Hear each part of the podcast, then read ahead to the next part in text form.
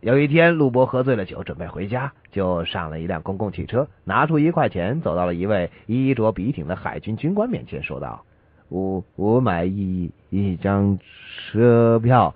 我我我我醉成这样”啊！哎，这个时候这把海军军官给惹急了，就向陆博大声喊道：“我不是售票员，我是海军军官。”那我怎么说呢？呃，好，是这样啊，嗯，麻烦你把船停下来。啊啥啊？哎，小陆，你你你你跑什么呀你？哎呀，我能不跑吗？我要去阻止一次斗殴事件的发生。啊啊！打架啊，在哪儿在哪儿？这还没打起来呢，嘿我跑这么快就是为了在打架之前阻止事件的发生啊！哎，那那那那，你说清楚点，到底谁和谁打起来了？看见我后面那几个人了吗？呃看看看见了，就是他们。啊他他们哎，他们几个和谁打呢？废话，当然是我了。